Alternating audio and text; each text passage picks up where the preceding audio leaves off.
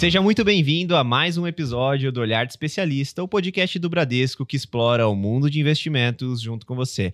Aqui é o PH e hoje eu vou conduzir uma conversa muito gostosa. É o terceiro episódio que a gente vai falar com vocês, ouvintes, sobre como investir nesse ciclo de queda de taxa de juros. Então, só relembrando aqui o histórico, o episódio 33, a gente falou mais de um contexto de cenário macroeconômico e de alocação de classes de ativos, mas uma forma um pouco mais genérica. No episódio 34, a gente focou focou bastante no quesito de fundos imobiliários e hoje a gente vai ter uma conversa muito profunda sobre small caps. Entender quais são os tipos de empresas enquadradas nessa classificação, qual que é o faturamento necessário para uma empresa ser considerada small cap e aqui já fica uma atenção importante, tá? Alguns nomes eu não imaginava que eram small caps e são small caps. É um exemplo aqui de Embraer, por exemplo, e até mesmo a Gerdau, que são empresas muito famosas que a gente sempre está escutando e que no final do dia se enquadram dentro dessa nomenclatura nomenclatura. E para me ajudar aqui na introdução dessa conversa e para naturalmente a gente conseguir aprofundar em conjunto, a gente tem dois convidados. O primeiro convidado, ele tá vindo pela segunda vez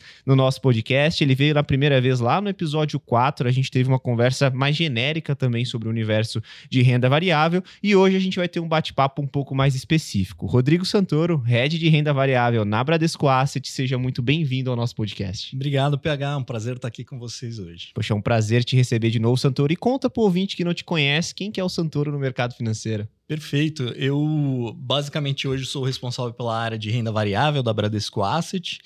Tenho 16 anos de experiência no mercado, sempre focado aqui no mercado de renda variável. Grande parte desse histórico aqui na casa, no, no Bradesco. Tendo iniciado como é, analista sell-side da corretora. É, depois migrado para o buy-side, algo que eu sempre gostei muito, buy-side, de, de ter ali o risco envolvido, né? E você poder é, quantificar ali as suas decisões. É, fui é, analista de diversos setores ali da bolsa, acompanhando no detalhe cada uma das empresas.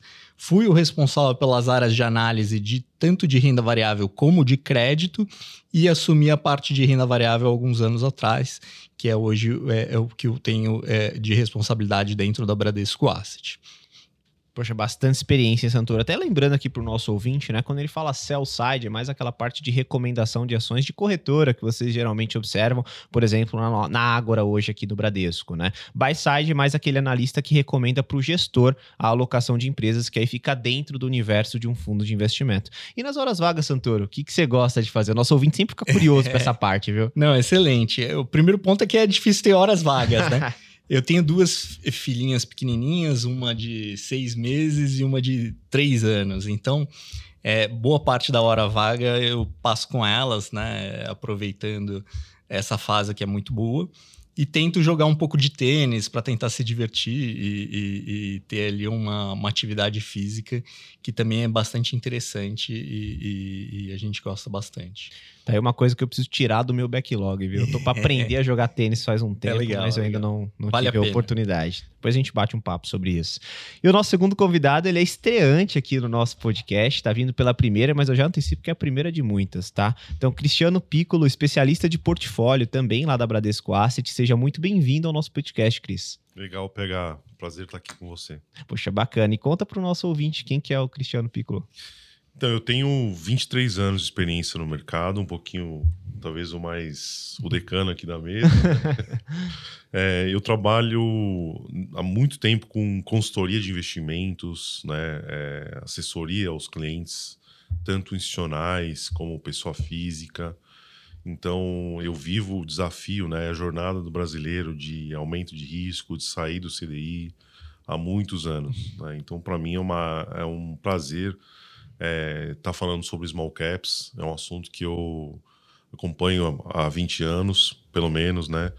E já fui gestor também de fundos, então é, é para mim é um prazer estar aqui com vocês. Uma bagagem enorme, hein, Cris? Então você já viveu muito essa questão de virada de ciclo, que é um pouco já. do que a gente vai falar aqui hoje.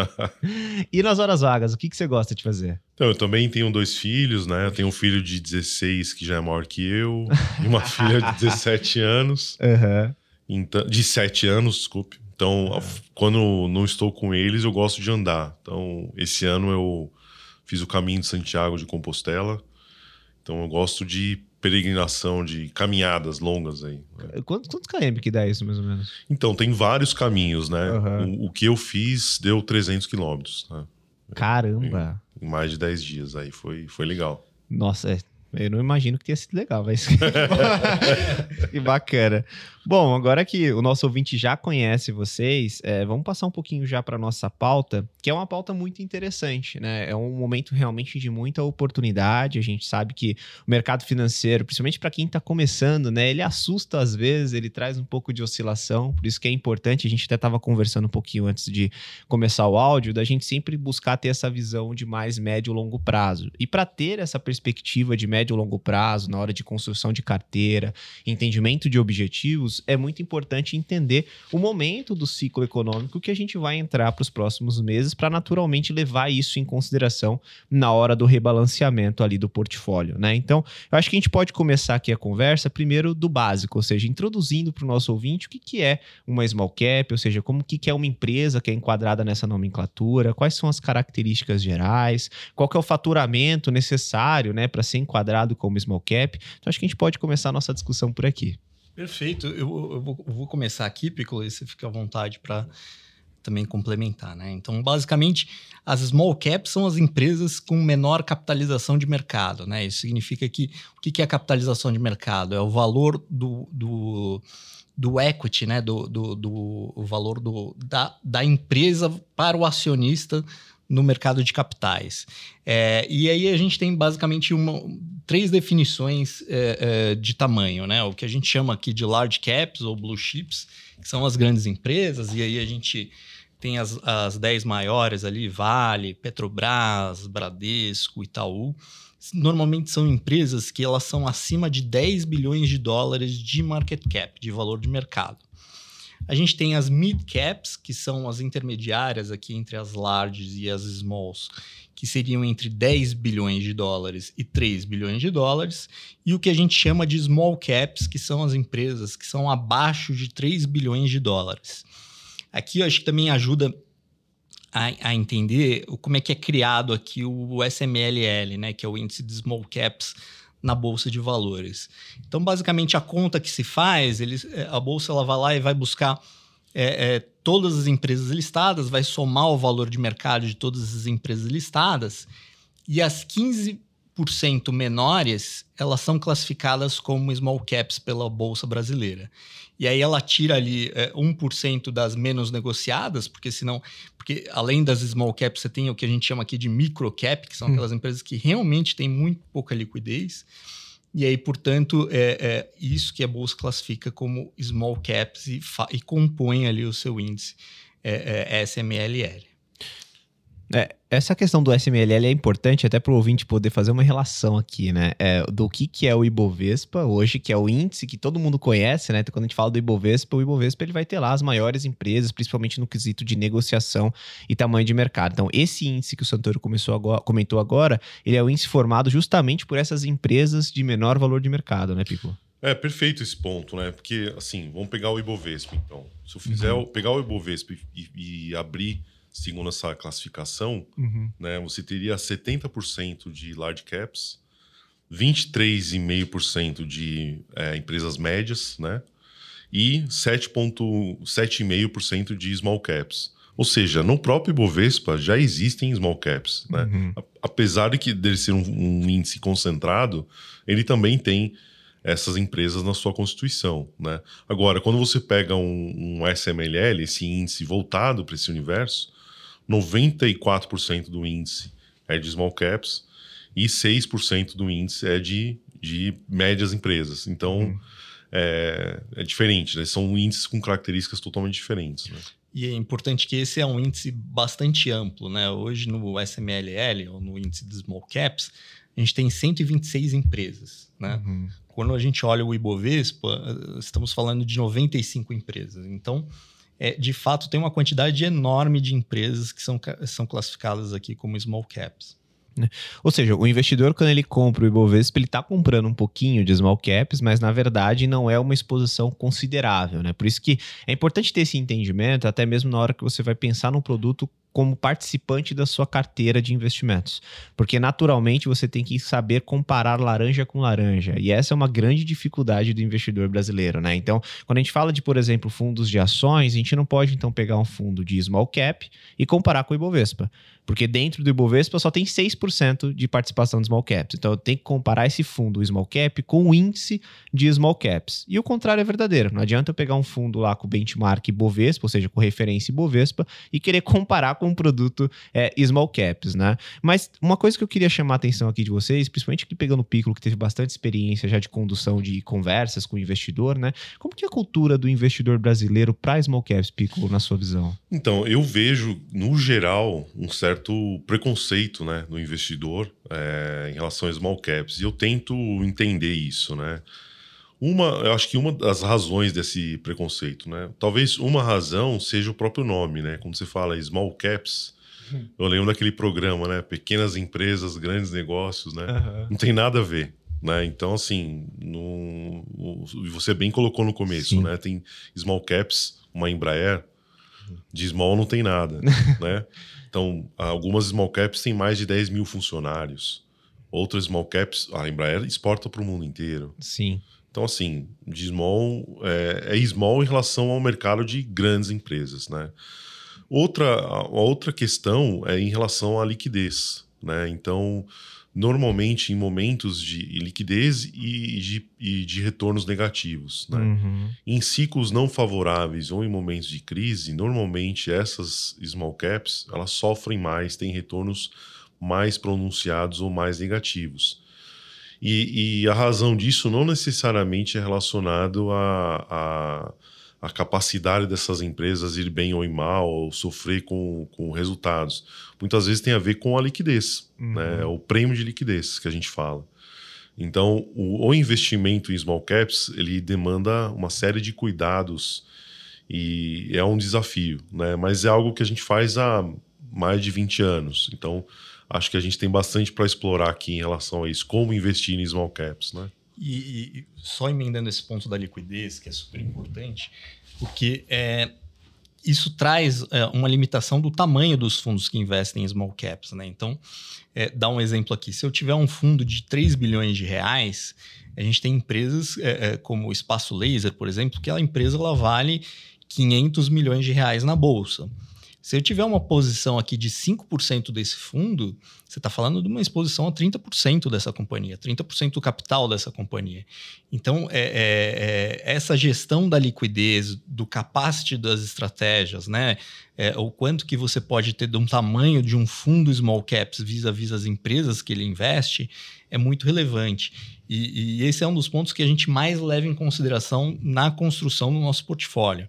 Então, é, para vocês terem uma ideia, Hoje, o nosso fundo de small caps, ele em 20 dias úteis, 20 dias de pregão, é, a gente consegue liquidar 90% da nossa exposição, considerando aí, em média, 20% de negociação é, do volume total por papel.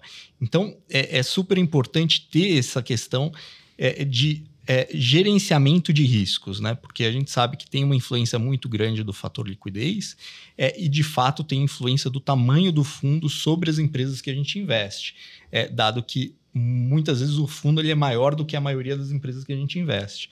Então é super importante saber diversificar, saber ter uma seleção adequada. E aí, como eu comentei, a gente tem um universo muito maior de small caps do que de large caps. E aqui tem uma influência muito grande do stock picking. Né? E, e, portanto, ter esse stock picking e gestão de risco é essencial num produto como esse. É, isso para o investidor, até para deixar bem mais claro, né? Quando a gente fala de liquidez, é a velocidade de transformar aquela posição que você tem em dinheiro. De forma bem simples, é isso. Então, o que, que eles estão comentando aqui é que você tem que tomar cuidado porque tem pouca negociação. Porque para eu transformar, por exemplo, uma posição minha em dinheiro, eu preciso que alguém compre a minha posição do outro lado. Se eu tenho pouca negociação, que é esquisito aqui das small caps, eu posso ter algum problema num cenário de estresse de mercado. Aqui vamos trazer um exemplo de Covid. Né? Covid foi um exemplo de estresse forte de mercado. Se eu tenho pouca liquidez, eu posso ter alguma dificuldade de sair das minhas posições. E aí, naturalmente, isso impacta muito a cota do, do fundo de investimento. Então, é um ponto realmente de muito detalhe que demanda muita atenção. E até já passando justamente para o processo de análise né, das small caps e como que isso é feito. Então, o fator liquidez, naturalmente, ele tem que ser levado em consideração. Mas como que é o restante do processo de análise lá dentro da Bradesco Asset para a construção de um portfólio em small caps? Não, perfeito. É, ótimos pontos, PH. E só, só é, concluindo nessa questão da liquidez, uhum. muitas vezes, e até emendando o que o Piccolo já comentou, muitas vezes é, você tem resgates em fundos como esse que trazem uma necessidade de venda. E aí você não tem opção de, de não vender, né? Porque você precisa honrar o resgate. Então, é, é quando você tem uma baixa liquidez, você é obrigado a forçar o preço para baixo para se desfazer é, desses papéis. Num primeiro momento, é, é, isso pode ser uma notícia negativa, mas dependendo do momento do ciclo que você está entrando num investimento como esse, é, você de fato tem um descolamento grande entre é, preço de tela e o valor dos ativos. E, e ele configura muito mais como uma oportunidade é, de virada de ciclo e, e, de aproveitar essa distorção que não necessariamente tem a ver com fundamento. Acho que até vale a pena acrescentar o caso da pandemia do Covid, uhum. que essa liquidez dos nossos portfólios nos permitiu é, aproveitar, sim, primeiro, ajustar o portfólio à pandemia. Uhum. Então, os nossos fundos de ações estavam com posições bem líquidas, a gente conseguiu ajustar, ficar mais defensivo, é, se posicionar naquele ciclo, né? A gente não ficou amarrado, não ficou preso na liquidez das ações. E em momentos mais favoráveis também permite a gente é, aumentar o risco né, e comprar de quem está vendendo. Então é, a liquidez é um ponto-chave mesmo. Exatamente, aproveitar esse prêmio de liquidez, né, que muitas vezes. É, e, e, a gente acredita que esse é um momento como esse, a gente vai falar um pouco mais à frente, mas é, uhum. de fato de oportunidade, de comprar ativos que estão é, é, descolados do fundamento por um movimento técnico dos últimos 12, 24 meses. Né? Agora, em relação a, a, nosso time, isso é super importante porque é, é, é, a, a, escala que a Bradesco Asset tem e, e, isso permite ter um time robusto de analista, principalmente quando a gente foca no, no universo tão amplo como small caps, é, é, bem relevante. Né? Hoje a gente tem um time aqui de nove analistas, sendo dois focados só no tema ISD, né, que é a parte de, de ambiental, sustentabilidade e governança é, e que nos permite a ter uma análise bastante profunda das empresas que a gente investe. É, é, além disso, a gente conta com o nosso time macro. A gente tem um macroeconomista que é o Marcelo Toledo, que provavelmente vocês já devem ter ouvido é, podcasts com ele. É, é uma pessoa bastante é, conceituada e com um time também por trás que nos ajuda muito na parcela macroeconômica. E no microeconômico, tem o dia a dia ali de cada um dos nossos especialistas setoriais, que envolve desde a gente coletar toda uma quantidade enorme de dados do mercado e, e processar esses dados de mercado é, para buscar é, se antecipar a movimentos. É, é então, exemplos aqui. É, é, buscar como, como, é que está sendo a exportação de minério para ter uma proxy para Vale, tentar entender no detalhe como é que estão variando o, os preços de carros usados para entender impacto em localize, movida e assim por diante. É, como também o acesso às companhias, tanto listadas como não listadas. É, então, mais do que ouvir e ter acesso à empresa listada, e isso a gente tem é, um acesso relevante de encontrar CEO, CFO, é, é, diretor de estratégia e assim por diante, a gente tem um acesso muito grande aos stakeholders, né? Todos os, os que estão envolvidos é, é, é de alguma maneira com a empresa. Então, é, é, acessar cliente dessas empresas que a gente investe, acessar fornecedores, acessar concorrentes, para ter de fato uma leitura ampla do setor que, que a gente está investindo e, portanto, é, como isso afeta cada uma das empresas que a gente investe. E, e, a partir disso, cada um dos, dos analistas né, e especialistas setoriais, como a gente gosta de mencionar, eles vão elaborar projeções, é, sensibilidades de cenários para a gente entender exatamente qual que é a simetria de cada case que a gente investe. e, portanto, elaborar qual que é a tese de investimento principal daquela companhia em que a gente é acionista, como também mapear quais são os riscos de cada uma das empresas é, é, que nós investimos. Então, ter uma equipe dessa robusta, principalmente no universo aqui de small caps, que tem uma quantidade importante de empresas é, é, e que tem uma simetria ali de trabalho, né, de, de cobertura em relação ao mercado como um todo, é bem relevante. É, esse ponto ele é muito interessante, até para o investidor que está nos ouvindo pensar, poxa, imagina se você tivesse que fazer todo esse processo de análise de forma individual. Primeiro, demandaria muito tempo. Segundo, demandaria uma expertise absurda. Né? E quando a gente fala do universo, de um, ter um fundo de investimento à sua disposição, te ajuda justamente nisso. A naturalmente você delegar isso para profissionais e pensar somente em composição de carteira, que para isso também você não precisa nem pensar muito. A gente tem o nosso time de especialistas em investimentos que te ajuda nesse processo, porque investimentos ele demanda um acompanhamento. E aí, naturalmente, por isso que a gente tem todo o time aqui para fazer um apoio. Mas voltando aqui para small caps, é pensando agora nesse critério justamente de alocação.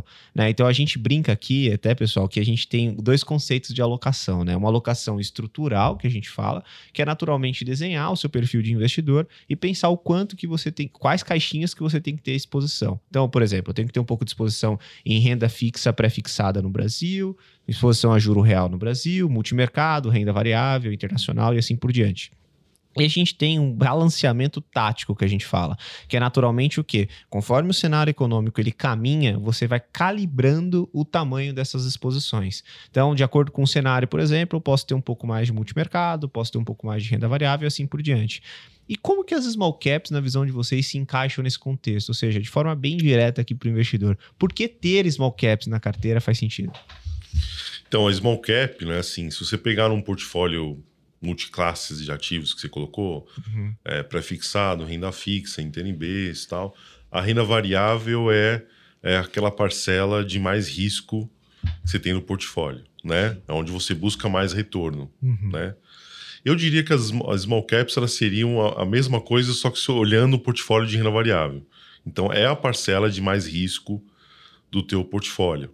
Né? É a parcela que você está buscando ali mais no longo prazo, que você é, talvez seja a última a resgatar no momento de dificuldade e a que você vai manter lá a longo prazo. Uhum. Né? É, é, e normalmente ela é recomendável para investidores com horizonte de longo prazo, não no curto prazo né? É, e existem, e, e, a indústria normalmente trabalha com fundos é, que são que tem prazo de resgate de, é, de 30 dias, uhum. 60 dias, é, 90 dias, né?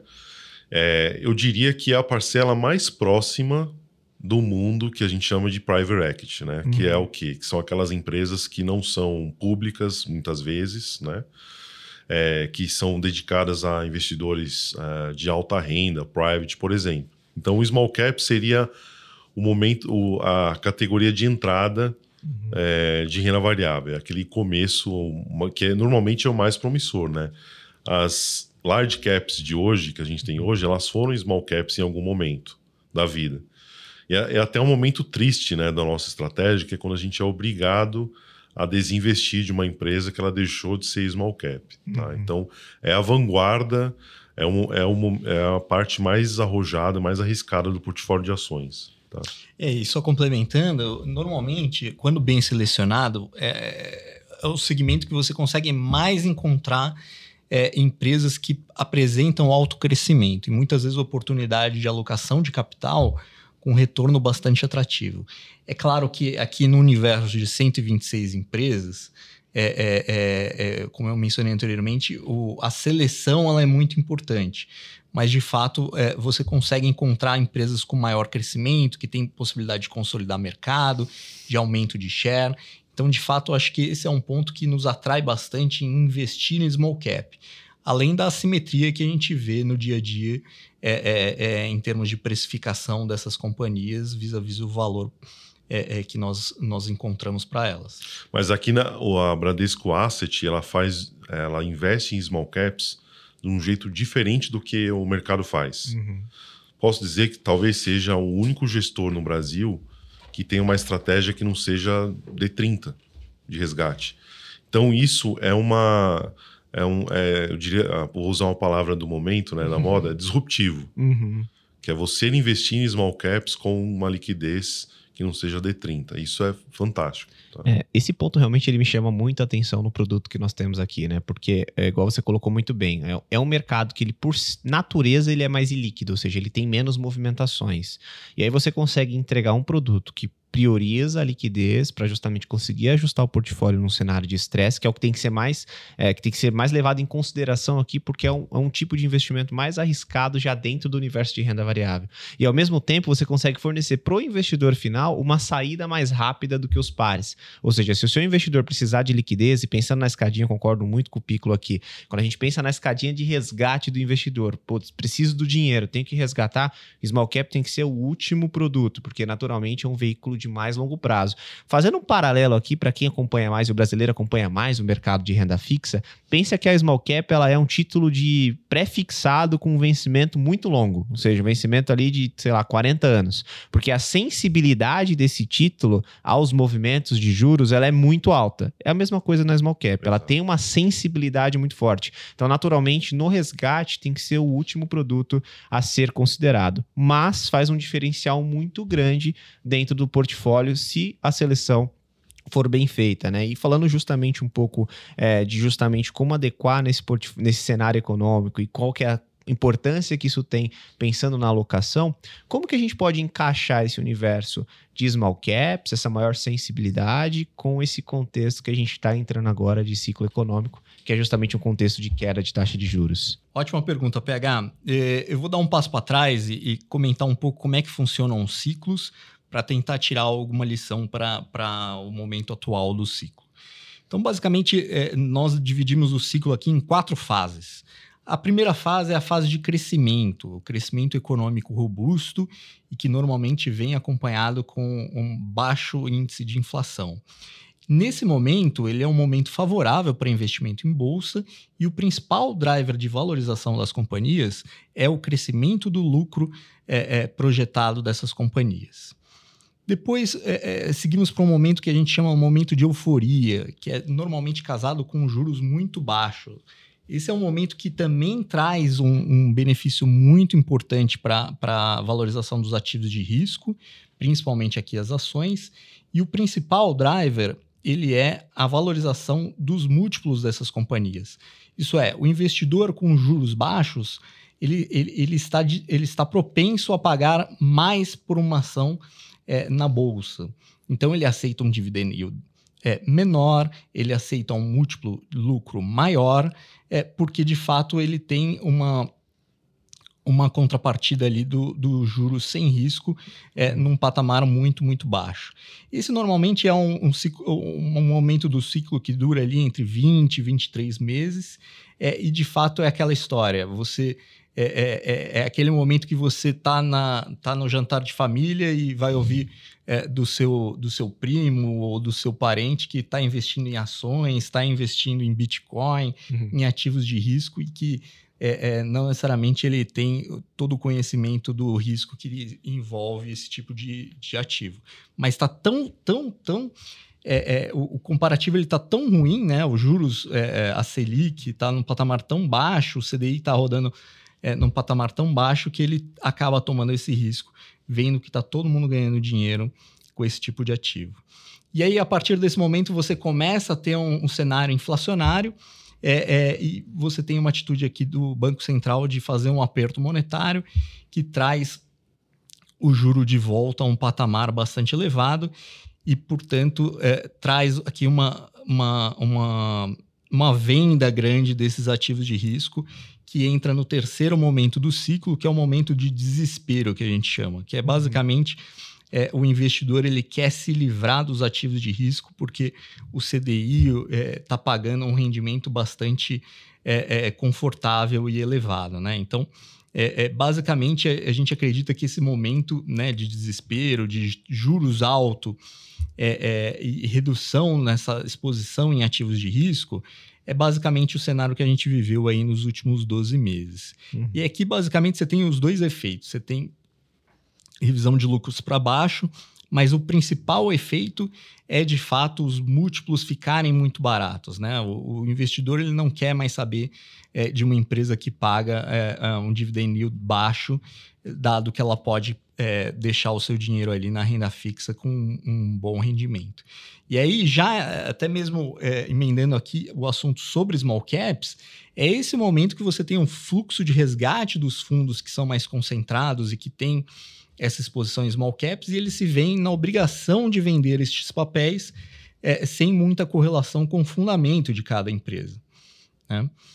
E aí, é, basicamente, esse é um movimento que dura aí de 12 a 16 meses e que provavelmente a gente já está passando do fim dele, né? E, tam, e estamos entrando no, no, momento, o último momento do ciclo, que é o momento que a gente chama de momento de esperança, tá? Que é basicamente é, um movimento de reversão da política monetária. É a partir do momento que o Banco Central, a inflação lá já está num nível mais é, controlado e o Banco Central ele começa a se... É, é a, a inverter o ciclo de política monetária, né? Começa a cortar juros. E aí essa expectativa de redução de juros casada é, é, com um momento técnico, né, de baixa alocação em ativo de risco, faz com que a bolsa ela, ela tenha ali um, um melhor momento de valorização, é, que é basicamente você voltar a querer pagar múltiplos é, é mais altos para essas companhias. É, e esse momento ele pode, inclusive, ainda ser casado de revisões para baixo do lucro das companhias. Ele normalmente acontece este movimento, né? E que ele só vai inverter a partir da, da, da primeira fase do ciclo, que é a fase de crescimento. Então, esse momento de esperança, que é o momento de reversão de ciclo, ele de fato é o, é o momento que você consegue encontrar os melhores retornos em renda variável. E aí, se a gente for olhar os últimos ciclos econômicos, aqui pegando os últimos seis ciclos, a mediana de retorno para o Ibovespa 12 meses após o primeiro corte de taxa de juros, nós estamos falando de um retorno de 37% é, é, durante um ano. E se nós esticarmos aqui para 24 meses, seria um retorno de 76% 24 meses após é, é, o primeiro corte de juros. Quando a gente vai para o universo de small caps, como eu falei, tem um movimento técnico de, de valuation, né? Normalmente essas empresas elas acabam sendo mais descontadas no momento que eu chamo aqui de desespero. É, e, portanto, ela tem um, um, uma retomada mais forte, combinada com o fato de que essas empresas elas são mais sensíveis a juros. Grande parte do valor dela está no que a gente chama de perpetuidade, está no longo prazo. São empresas que crescem muito, né? É, se a gente pegar o universo de small caps, a gente tem uma mediana nos 12 meses seguintes à primeira corte de juros de 50% e de 118% nos 24 meses após o primeiro corte de juros. É, não significa que todos os ciclos vão ser iguais, mas essa é um pouco a estatística dos últimos seis ciclos é, é, que nós vivenciamos. Então, é, de fato, no momento de, de virada de ciclo, é, é, a, gente, a gente acredita que é um, uma grande oportunidade aqui de investimento em small caps.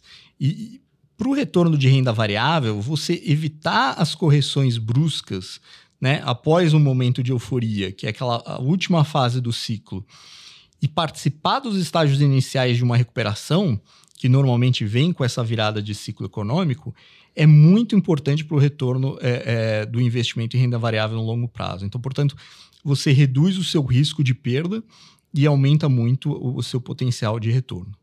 É, esse ponto ele é importante, primeiro falando do efeito Tina, né, que vem do inglês não ter alternativas. Então, o, o investidor, quando ele tem um juro baixo, realmente ele olha de novo para o universo de renda fixa, ele fala, poxa, aqui eu não tenho alternativa, renda variável começa a chamar atenção, é o que você falou, você pega um Uber, um táxi, tá todo mundo falando de ações, aí efetivamente é quando você tem os fluxos já muito consolidados. E aí, naturalmente, se, quando a gente passa por uma virada de momento econômico, tem uma correção nesse contexto os fluxos viram. Porque no final do dia, eu não sei o quanto que isso fica claro para quem está nos ouvindo, mas o que determina o preço por trás, além de naturalmente o valor esperado dos negócios, é o fluxo de capital. é a quantidade de oferta e demanda. Ou seja, tem muita gente comprando ações, naturalmente os preços vão subir e vice-versa. O que a gente viveu aqui, né, Piccolo, no último ciclo, foi o contrário, né? Até trazendo um pouquinho de dados da indústria, principalmente de fundos de investimento, a gente teve uma virada, os investidores saindo muito da renda variável, justamente nesse contexto que o Santoro falou, porque ele ficou desesperado,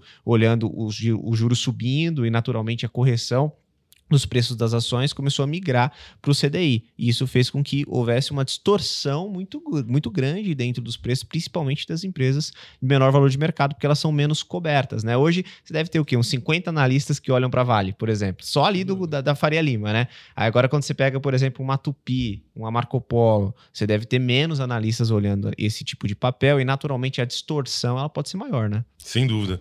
O que, o que me impressiona, né? Eu devo estar passando aqui pelo sétimo, oitavo oitavo ciclo.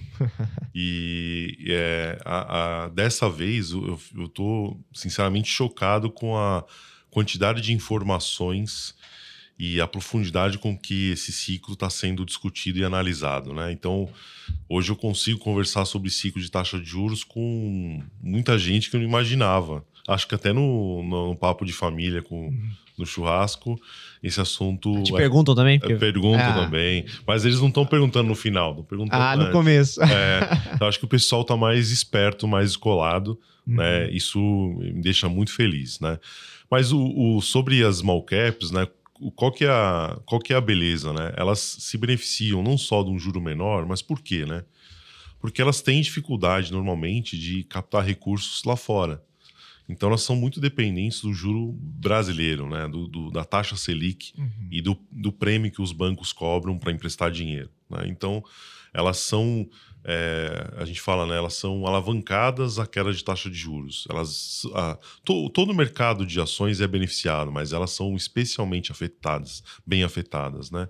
Mas tem um outro efeito também que eu acho que é interessante, né? Que é a questão do crescimento, né? Então, assim, no Brasil, a gente está vendo um fenômeno que, é, tem sido recorrente, que é os economistas errarem em projeção de PIB. Né? O ano passado era mais ou menos meio por cento a projeção, a gente fechou em quase 3%. Esse ano estamos vivendo uma nova sequência de revisões para cima. Ou seja, tem um Brasil crescendo que não está nas planilhas. Né? E não estou não, não falando, não estou querendo aqui criticar um economista ou outro é um fenômeno uhum. mais amplo, mais e é complexo. é geral, né? É geral. E, e as small caps, elas são. É, elas, elas podem é, consumir dessa água, dessa piscina, porque elas estão ali na economia real, elas são voltadas a isso. Então, são esses os fatores que nos levam a pensar nessas small caps, né? É, e aí, só, só para complementar, Piccolo, é, normalmente, é, é, essas empresas elas são mais correlacionadas ao PIB e têm uma exposição doméstica maior do que o índice como um todo. Show. Se a gente for pegar a composição hoje do Ibovespa, é, grande parte está concentrado em commodities que tem um efeito é, de demanda internacional relevante, e o setor financeiro, né? principalmente aqui os grandes bancos. É, é, então, portanto, essas empresas, né, as small caps, de fato, elas são um pouco mais a economia real do, do, do dia a dia ali do brasileiro do que, é, de fato, o, o índice Bovespa. E, além disso, é, a, a simetria entre as listadas e as não listadas ela é ainda maior nesse subsegmento. Então, num momento de retomada de ciclo em que essas empresas já possuem acesso ao mercado de capital, é, é os, mer os mercados em geral, é, é, de fato elas estão numa situação financeira privilegiada versus as não listadas, o que permite com que elas ainda é, explorem ainda mais a questão do crescimento e da consolidação, seja via crescimento orgânico ou via é, é, aquisições de concorrentes e, e assim por diante. Então, de fato, é um cenário bastante favorável a esse tipo de companhia. Não, excelente. E conversa muito com o que a gente também vem já alertando o investidor. O Piccolo falou um pouco do, do investidor, parece estar mais esperto com o momento, né? Eu acho que isso é um trabalho muito grande que teve no Brasil nos últimos anos, justamente de educação financeira, de conscientização, que é um pouco disso também da proposta aqui do, do momento investidor, né? Então, realmente tentar ensinar o investidor a se antecipar aos movimentos. Porque a gente sempre fala, né? O retrovisor ele é menor que o para-brisa. Então, a gente tem que aprender sempre a começar a olhar para frente. Porque se a gente ficar olhando para trás, por exemplo, você vai olhar pegar histórico de cota de um fundo de small caps, os últimos 12, 24 meses. O que, que você está olhando? Você está olhando um cenário de Selic a 13,75, um cenário de migração de fluxo de capital que saiu justamente do universo de renda variável, que migrou para renda fixa, e isso impactou de forma negativa os papéis, de uma forma geral, e small caps é mais sensível. Então, small caps acabou sofrendo um pouco mais. Só que quando a gente olha daqui para frente, qual que é o enredo? É o enredo justamente dessa Selic que foi a 13,75, migrando, por exemplo, para baixo de 10. Eu não vou cravar número aqui, mas para baixo de 10. Naturalmente, a taxa de desconto que é utilizada no processo de análise das empresas, que antes era 13,75, agora vai ser uma taxa menor. Se eu estou descontando por uma taxa menor, o meu valor presente esperado ele é maior. Naturalmente, o preço das empresas esperado tende a subir. O que, que falta então para a gente fechar esse enredo? Creio que seja uma segunda passagem do ciclo econômico, que é quando começa a refletir nos lucros, né, Santoro? Perfeito. Porque tem essa primeira passagem, que é a parte da esperança, que a gente está falando agora. Quando os lucros começarem a responder e os juros, que ainda está em dois dígitos, cair mais, aí a gente pode ter uma virada, pensando nesses quatro cenários que você colocou agora, uma virada para o ciclo de fato de crescimento, que tende a ser bem longevo. Né? Então, por isso que é importante o investidor se antecipar. E tem espaço no portfólio, né? E, mas pensando agora em nomes, né? Então a gente falou bastante aqui do, do, contexto geral, de cenário, como que a gente encaixa, mas o ouvinte ele sempre fica curioso para saber dos nomes, né? Então, pensando justamente nos nomes, quais são os cases que, que vocês têm hoje ali é, mais marcados nesse sentido de small caps? Excelente, PH. É, antes de falar dos cases, eu só uhum. queria dar, dar um pouco é, ah. é, uma ideia de como é que a gente seleciona esses cases, né? Quais são as características que a gente vai buscar para compor o nosso portfólio. Então, é, basicamente, é, é, um primeiro ponto que é bem relevante é entender é, qual que é o mote dessa companhia, né? O que, que é a vantagem competitiva dessa companhia dentro do mercado que ela atua. É, é, então é super importante para a gente ter uma empresa é, que tenha de fato não só uma, uma, uma, uma, história boa de curto prazo, mas que tenha sim uma história boa de longo prazo. Isso envolve você ter vantagens competitivas em relação aos seus concorrentes. O segundo ponto que é bem relevante quando a gente olha para esse subsegmento é ter, entender e, e analisar a alocação de capital dessas companhias. Então, é muito fácil você destruir capital investindo mal o seu dinheiro, é, é, e, portanto, o oposto é verdadeiro. É muito fácil você gerar valor é, investindo com retornos acima do seu custo de capital. Então, esse é outro, outro ponto que para a gente é super essencial, é entender como é que essa companhia aloca seu capital, é, é, se de fato ela tem feito investimentos que são rentáveis é, e, portanto, o quanto isso vai refletir no seu, é, no seu, na sua rentabilidade para os próximos anos. E, por último, entender qual é o potencial de crescimento dessas companhias. Como o Piccolo mencionou anteriormente, o, a nossa, a, o nosso objetivo aqui é pegar uma small cap e vendê-la como large cap. A gente teve alguns cases que seguiram esses passos e é o que a gente busca num fundo como esse. A gente ser obrigado a vender uma companhia porque foi um case de sucesso. E aqui a gente pode citar a VEG, Localiza, uhum. é, é, é, entre outras que de fato é, seguiram bem este caminho. Entrando um pouco, e aí eu vou explorar até né, é, e relacionar esses meus pontos em relação a, alguns cases que a gente tem hoje no portfólio, é, e o primeiro deles é o Grupo Mateus, né? que é uma empresa pequena, é, é o pequeno grande, igual o Piccolo mencionou, né? É, muita gente aqui de São Paulo nunca ouviu falar no Grupo Mateus, mas sem dúvida é, quem é, quem está no Nordeste já ouviu falar sobre o Grupo Mateus, é um grupo de distribuição é, é, de varejo alimentar. É uma empresa que hoje é, tem aí mais de 25 bilhões de reais em faturamento, para vocês terem uma ideia do tamanho dessa companhia, apesar de ser classificada aqui como small caps, e tem, é, é, tem um modelo muito é, provado de adensamento de rotas, é, de defesa de, de, é, de localização.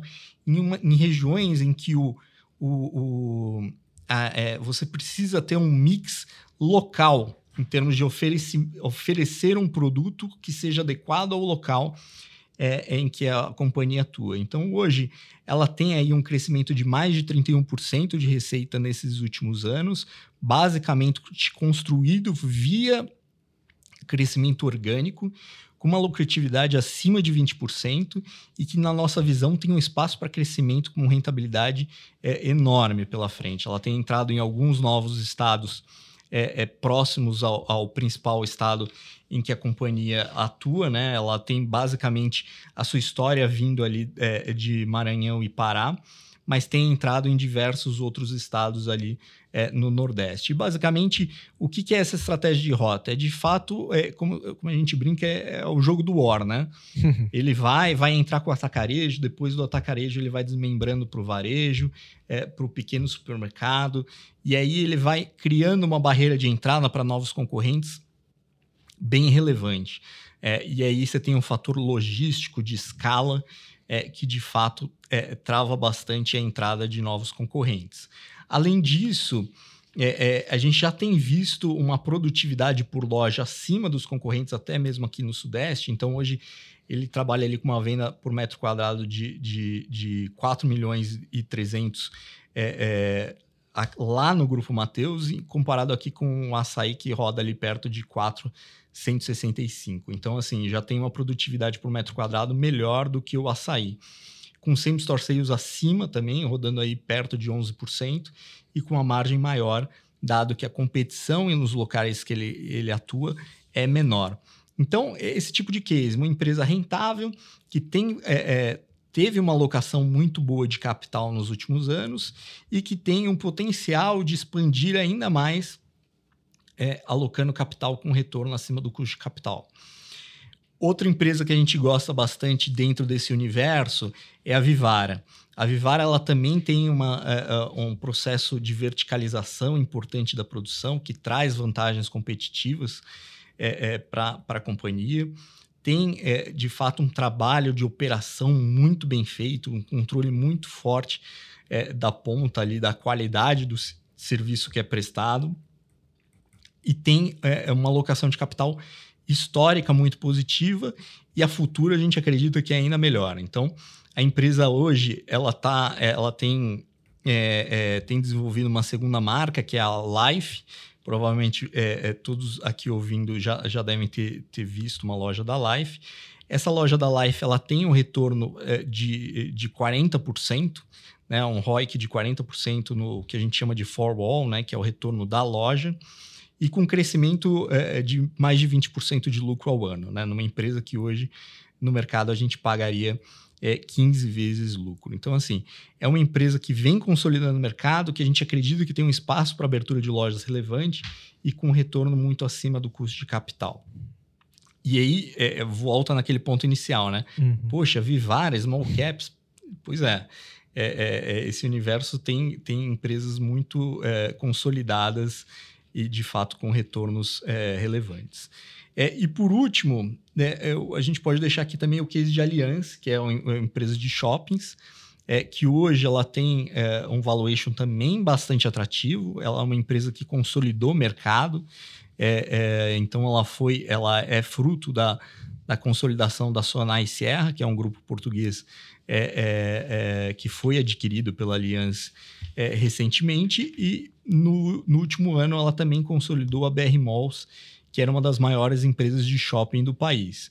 Então hoje ela tem uma concentração muito grande dentro das empresas listadas de varejo, grande parte das empresas listadas de varejo é, tem é, é, é lojas dentro dos shoppings da Allianz, né, da Also, né, que agora a gente teve a mudança de nome da companhia, e tudo isso com um valuation muito baixo. A gente está falando de hoje é, de um cap rate, né, que é basicamente o quanto que é, é, a conta de padaria, né, o quanto que ela uhum. gera versus quanto que ela vale, de 14% ao ano, com um crescimento aí de mais de 10% de lucro ao ano, e com um prêmio sobre a NTNB, o juro real de longo prazo, de 4,3%, isso com o crescimento desse lucro.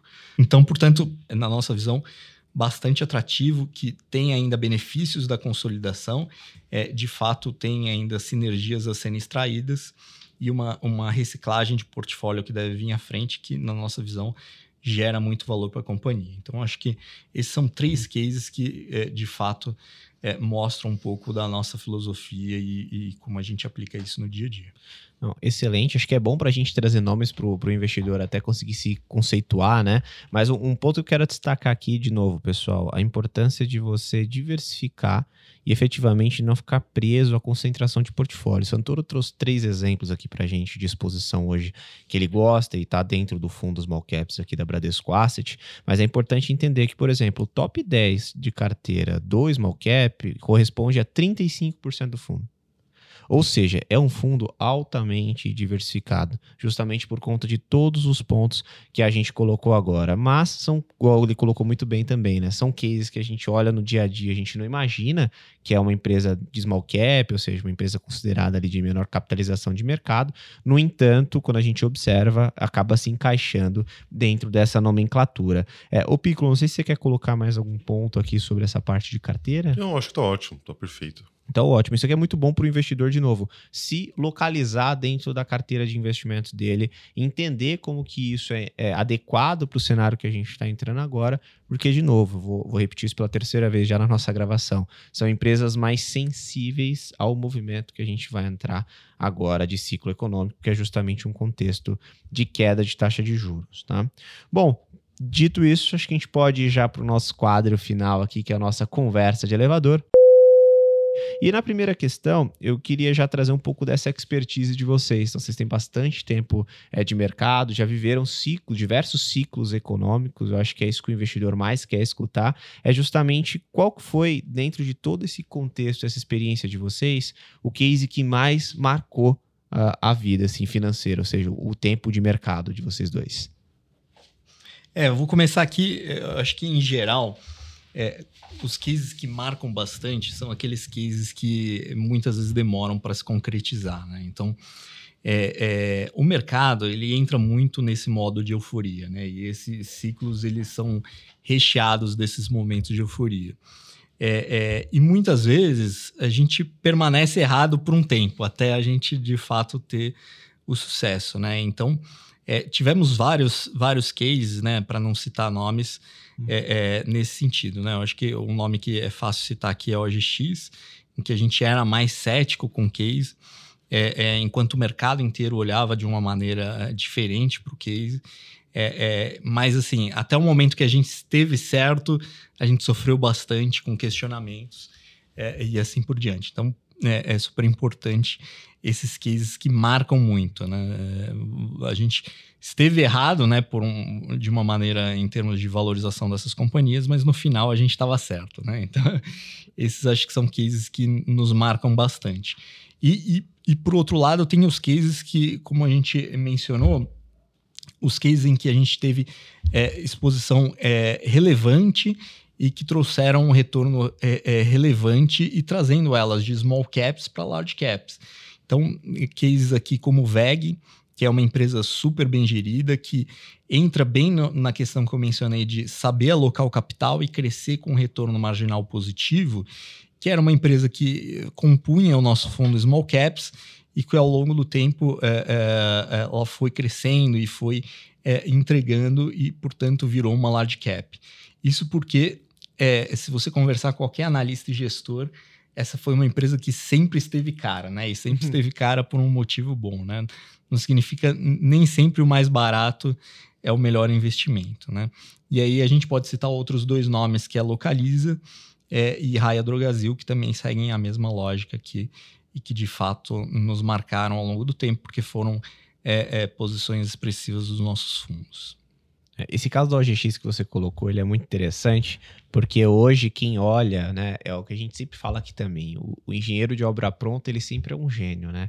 Então hoje, quando você olha a obra pronta, você vê o caso de OGX, você fala, ah, é óbvio que isso não ia dar certo, era óbvio que estava errado e tudo mais, mas quem estava ali no dia a dia, na frente da tela, sendo pressionado a tomar uma decisão eventualmente contrária àquilo que era sua crença, man, fez manutenção é, da, daquela posição, só essa pessoa sabe como que foi você tentar nadar contra a corrente, né, Santoro? Então, realmente é um case é, bem interessante. E, esse, e esses momentos de euforia, né? A gente pegou ali pré-Covid, pós-Covid, ali um momento muito grande de juros baixos, e aí uma porrada de IPO vindo no mercado, é, com histórias é, é, muitas vezes boas, mas na maioria muito mais é, é, um sonho de longo prazo do que do que uma realidade que a gente teve a disciplina de, de uma parte importante ficar de fora, apesar de ter perdido ali o curto prazo da valorização em alguns casos, poucos meses depois é, se concretizou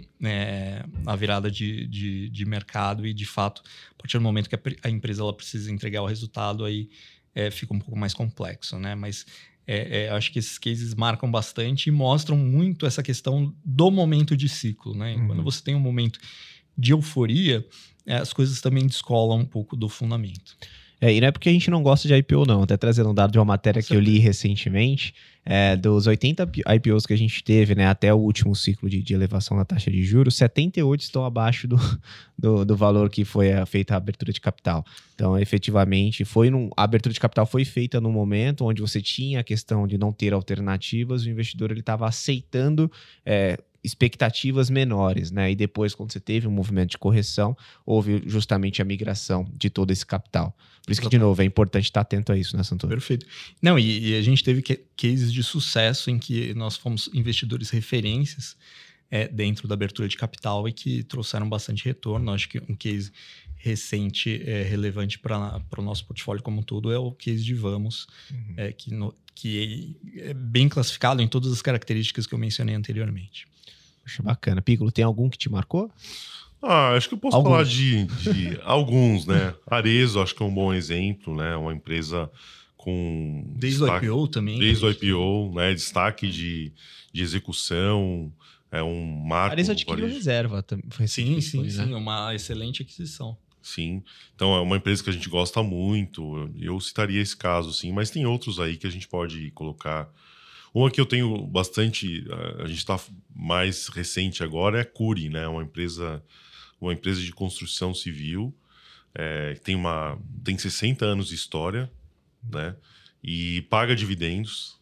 Construtora que paga dividendos é, é, é, diferente, né? Uhum. E, a gente, e é uma das principais alocações que a gente tem aqui, justamente para esse ciclo de corte de juros, tá? Então, ela casa tudo, bom histórico de gestão, é, linkada ao ciclo de corte de juros, né? uma small cap. Né? Então... E, aí, e aí, linkando com os pontos que a gente mencionou, é uma empresa hoje que tem um retorno sobre capital investido de 53% ao ano. Né? Então, de fato, é, é, é, barato? Não é barato. Assim, no caso de Cury, até que é barato, mas o fato de você ter o crescimento e conseguir alocar capital com retorno alto é, isso faz com que o, o, retorno do investimento seja muito positivo no, no médio prazo. E eu acho que Cury é um belo exemplo desse. Você vê como tem empresa que, de novo, dentro desse universo de small e mid cap, que a gente não conhece. Eu, por exemplo, não conhecia a Cury. Primeira vez que estou escutando falar. Exatamente. Então, realmente tem muita oportunidade, por isso que, de novo, né? Sempre repito, a gente tem que diversificar o portfólio. E falando de diversificação, eu queria que vocês dessem um conselho para o nosso investidor que está justamente nesse momento sendo bombardeado de informação, de balanceamento de carteira. Qual é o conselho que vocês dão para ele? Ah, eu, eu acho que a gente está vivendo um momento né, em que acredito eu que a exposição em renda fixa dos portfólios é bastante significativa. Uhum. Acredito eu que até em CDI, né? É, a gente já teve uma, um ciclo aqui nesse podcast de palestras sobre esse assunto, né? Uhum. Fundos de renda fixa ativa, é, fundos imobiliários, né? as small caps ela entram é, como uma luva nessa sequência uhum. de assuntos. A ordem é muito feliz, né? É, então, e o, o, ponto que eu coloco aqui é, bom, talvez o espaço de alocação em renda variável não seja tão é, significativo nesse momento. A gente até defende que faz sentido sim aumentar a exposição em renda variável de forma gradual. Uhum é, ao longo desse, desses dois anos que o Rodrigo bem colocou aqui. Né? Inclusive, esse mês de agosto, com essa queda. É uma ótima oportunidade. Uma ótima oportunidade. Né? Então, é, faz sentido fazer isso de forma gradual. E, e, o outro ponto também é a questão da eficiência desse pequeno espaço. Né? Se você tem um espaço pequeno para alocar, poxa, é interessante trabalhar nas estratégias mais ajustadas a esse cenário. Então, é, as small caps fazem total sentido nesse contexto, tá? E, e, o teu, a tua outra parcela de renda fixa bastante significativa, juros de 13,25 agora, É o colchão. é um colchão para você tomar risco. Né? Excelente. É, e, e se puder adicionar aqui, eu acho que o ponto principal é estar adequado é, ao seu perfil de risco e, e- e cada investidor tem Uhum. é, necessidades e horizontes de investimento diferentes. Então, esse é o primeiro ponto. Adequar o seu investimento, inclusive em renda variável, com esse seu perfil. Investir olhando curto prazo em renda variável, você está muito suscetível a aleatoriedades.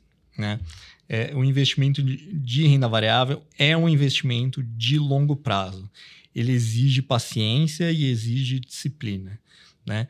Em momentos como esse, o investidor ele tem que aumentar a exposição. Né? E não, é, é, muitas vezes, em qualquer volatilidade mensal, traz é, é, um arrependimento do investimento em si. É importante ter esse horizonte de longo prazo, que de fato, no longo prazo, você reduz muito esse efeito da aleatoriedade. E o momento de aquisição, de entrada, também é muito importante. Como eu mencionei, é, você evitar aquelas correções vindas das euforias e participar desse estágio inicial de recuperação, de fato é o que vai maximizar, maximizar o seu investimento de longo prazo em renda variável. É, o segundo ponto é de fato é, é- é entender é, que o momento ele é relevante em termos de virada de ciclo. Então, todo mundo sabe que investir em renda fixa com juros que a gente tem hoje é mais confortável. É, mas não antecipar este movimento de mudança de ciclo, ele custa caro e ele não vai demorar para custar caro, né? Porque no momento que o juros estiver abaixo de eh, duplo dígito, provavelmente os preços já vão ter se mexidos e, de fato, eh, o investimento ele vai estar prejudicado e, e- e a gente espera que, de fato, tenha uma valorização desses ativos de risco. Então, aproveitar esse momento, eh, na nossa visão, reduz o seu risco eh, no- pensando no horizonte maior de longo prazo. Perfeito. Bom, e agora, para a gente encerrar aqui a nossa conversa de elevador, uma indicação para o ouvinte de um livro ligado ao mercado financeiro, um fora desse contexto. Pode ser série também, filme, fiquem à vontade. É, eu, eu vejo que cada vez mais as pessoas têm dificuldade em ler livro. né? Aí até a, a brincadeira, eu vou esperar sair o filme, né? é cor- recorrente. Então eu já vou num que tem o livro e tem o, o O filme. É, na verdade é uma série de, de vídeos Uhum. feito pela BBC que tá no YouTube de graça. Legal. né? Que é, talvez alguns já tenham ouvido falar, que é a ascensão do dinheiro, a história financeira é, do mundo, né? De Niall Ferguson. É muito legal porque mostra desde a história do primeiro banco, por que, que o dinheiro foi inventado, por que, que existe o mercado de crédito. Bacana. E são lições que a gente é, se coloca, se vê o, o que acontece hoje em dia, você pensa, não, isso vem de 1300. É, é, é- é bem interessante, bem enriquecedor. Tem algum fora desse contexto de, de mercado financeiro? Tem um que é a vida de 100 anos, vivendo e trabalhando na era da longevidade, né? Então, Bem é, filosófico esse. é, eu, eu acabo trabalhando muito com previdência, Ah, né? E a gente escuta que já nasceu a pessoa que vai viver 150 anos. Então, assim, a longevidade, talvez é, o grande problema nosso não seja quem vai ganhar o Campeonato Brasileiro, Uhum. ou quem vai ser o próximo presidente, né? Talvez o grande problema da humanidade é a longevidade. E Sim. o que, que a gente está fazendo para se preparar para isso, né? Então, um investimento em small caps tem tudo a ver com isso, por exemplo, né? Então, esse livro da Linda Granton é, é bem interessante porque, pena que não tem uma versão ainda em português, mas é, eu acho que está dentro de, uma, de um problema da humanidade, né? Que é viver mais e se preparar para isso, tá?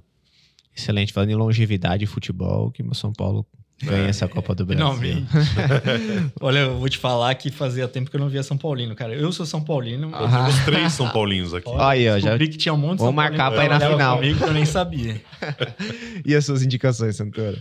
É, o primeiro aqui que tem a ver com o mercado financeiro e também tem é, um pouco de uma leitura em relação a tudo isso que a gente falou aqui, em relação à paciência e alocação de capital, é, é um livro do Terry Smith que é Inv- Investing for Growth.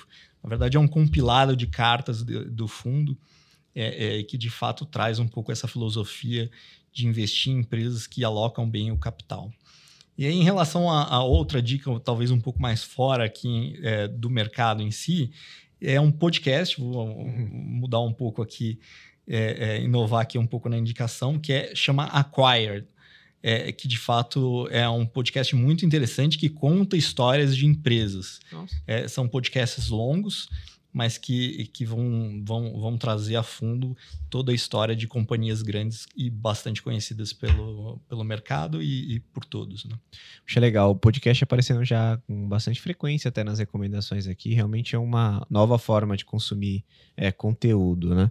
Bom, pessoal, a hora voou aqui para mim. Acho que a conversa foi muito gostosa. A gente conseguiu passar efetivamente por todo o enredo de, de small caps e naturalmente trazer as oportunidades, que acho que é o principal para o investidor aqui que está nos escutando. Então, só tenho a agradecer muito vocês. Fiquei à vontade para colocar também uma palavra final para o nosso ouvinte. Obrigado também, foi muito legal. Espero voltar mais vezes. Vai voltar. Excelente, muito obrigado pelo convite. Foi um prazer bater um papo com vocês. Perfeito. E você que está nos escutando, não esqueça de curtir esse conteúdo, comentar no Spotify, dá para você comentar, deixar uma pergunta para a gente, então vai lá, coloca sua sugestão e naturalmente compartilha com aquele amigo que quer saber mais a respeito das oportunidades de investimento em empresas com menor capitalização de mercado. Lembrando que para acompanhar os seus investimentos no Banco Bradesco e outras instituições financeiras, baixe o Investe Mais Bradesco na sua loja de aplicativos. É uma forma prática de visualizar os seus investimentos, um verdadeiro consolidador esse foi mais um episódio do Olhar de Especialista, o podcast que explora o mundo de investimentos junto com você. Valeu!